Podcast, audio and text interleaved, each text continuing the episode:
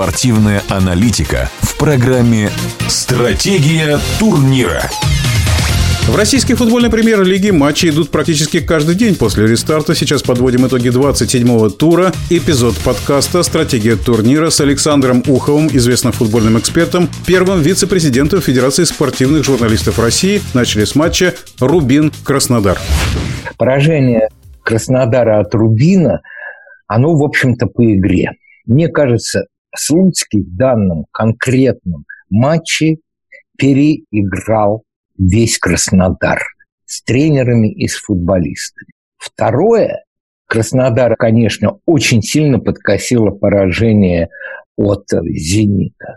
Очень сильно. И это как бы навалилось на ноги, на головы футболистов и тренеров, и поэтому, мне кажется, поражение от Рубина. То есть можно сказать, что казанцы прибавляют? Однозначно. Я уверен, что Дайте еще полгодика, годик Слуцкому поработать с этими футболистами. В потенциале-то там просто классные ребята. Очень сильная команда будет. Про коллективы из Тулы и Москвы, я имею в виду Арсенал и Динамо, они параллельным курсом, мне кажется, идут. И Арсенал, к сожалению, вот так вот сдулся совсем, и Московская Динамо также. Увы, это так, но давайте снова отметим Евгения Луценко.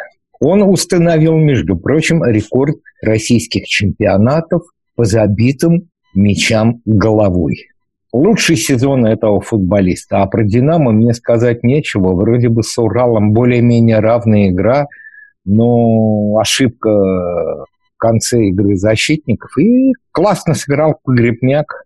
Напомнил, что в свое время не просто так же его в сборную взяли. Буквально за секунду сориентировался – Молодец, гол по грибникам такой трудовой, настоящий. Ростов, конечно, мне жалко, потому что, с одной стороны, с другой стороны, Уфа, вот наконец-то у нас в чемпионате появилась команда, которая вот такая вот занозистая, неуступчивая, которая выжимает не 100, а 200 процентов из возможностей футболистов. Ну и плюс тренер Евсеев, я бы здесь провел параллель с Черчесовым, который умеет настроить игроков вот таким вот образом, чтобы они бились до последней секунды в матче. Согласен, да. Я могу добавить к этому, что Евсеев и стратегически очень грамотно выстраивает э, всю работу со своей командой, и на каждый матч, на каждый матч у него отдельная тактика. Нельзя сказать, что он все игры проводит исключительно от обороны, такой автобус выстраивать. Нет, это не так.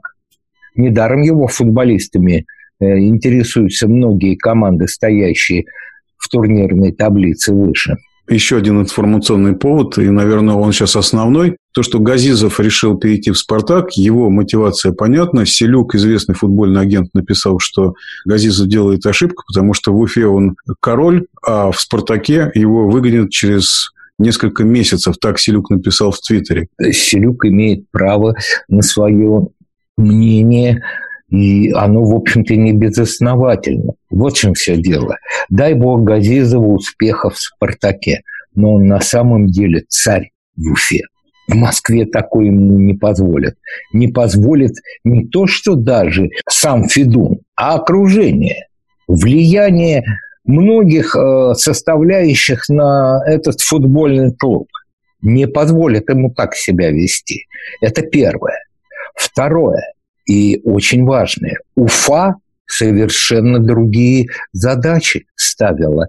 А в «Спартаке» это и представить себе нельзя, что команда должна бороться, там, скажем так, за попадание в отбор Лиги Европы. Да за это выгоняют из команды сразу тренера.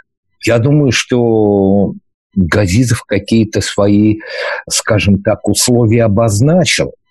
И было это сделано не буквально за один день. Я думаю, переговоры шли достаточно долго. Но нельзя отнять у Газизова то, что он начинал буквально с нуля. Он вывел команду в ПФЛ, из ПФЛ в ФНЛ, потом они в отборе, единственный случай за историю переходных матчей, вместе с Торпедо вышли по итогам переходных матчей в премьер-лигу, и там было поступательное движение. Я считаю, что Газизов пошел на очень, наверное, рискованный шаг, но понимаете, э, ведь э, кто не рискует, тот не пьет шампанское. Сейчас «Спартак» по-прежнему находится в каком-то таком непонятном состоянии, собственно, как, как «Локомотив». То есть, «Локомотив» пока, как мне кажется, никак не изменил игру. И, собственно, вот Николич, который пришел, ничего, как вы говорили, не меняет. И, собственно, команда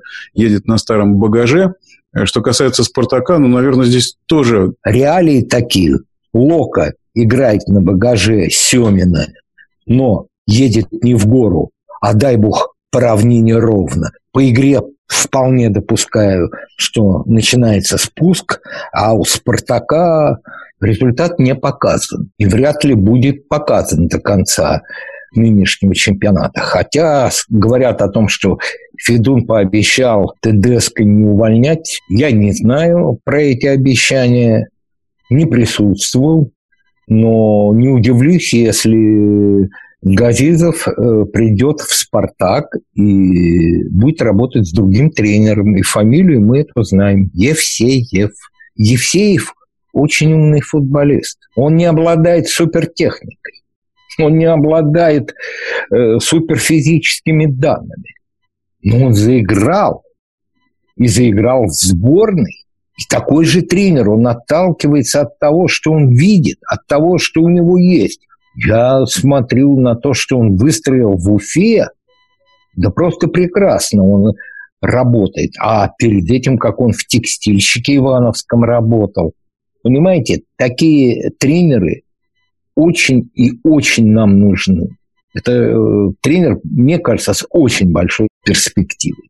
С другой стороны, если все из Уфы разбегутся, будет очень обидно за команду столицы Башкирии. Давайте так, Газизов как э, руководитель футбольной команды клуба, кстати, открыл тренера Гончаренко, открыл тренера Симака, открыл по большому счету тренера Евсеева.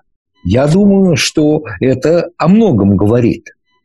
А разбегаться, понимаете, в Башкирии есть один минус. Там особо э, своей футбольной хорошей школы нет. Футболистов, которые воспитанниками этой команды являются, которые играли бы на самом высоком уровне, нет в команде обязательно должны быть свои футболисты. Вот в ЦСКА это поняли, и поняли не только потому, что вот у них была такая стратегия развития. Наверное, это еще подтолкнуло на такое решение отсутствия каких-то больших финансовых возможностей у команды. Вот сейчас вот российский футбол в каком-то смысле на перепутье находится. Вообще первые признаки появились еще четыре где-то года назад.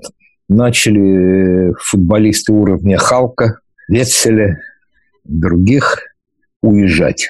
И этот, к сожалению, тренд на высококлассных зарубежных футболистов остается, что они приезжать в Россию не будут. Раньше они ехали в Россию.